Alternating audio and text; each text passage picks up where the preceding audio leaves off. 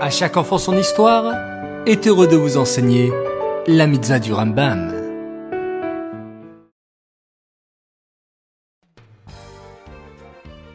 Tov les enfants, Chodesh Tov, oui, nous sommes aujourd'hui le premier jour du mois de Hadar et Mishenirnas Hadar, Marbim Besimcha.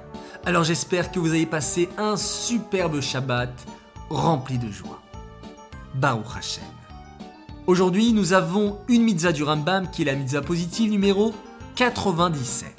Il s'agit du commandement qui nous a été enjoint en ce qui concerne l'impureté des huit espèces de reptiles. Mais qu'est-ce qu'un reptile? Un reptile, c'est un animal qui rampe, qui se trouve parfois à côté de l'eau, comme une tortue, un lézard. Il y en a aussi dans le désert, dans le sable, comme le serpent. La Torah nomme les reptiles qui sont impurs, et il y en a huit.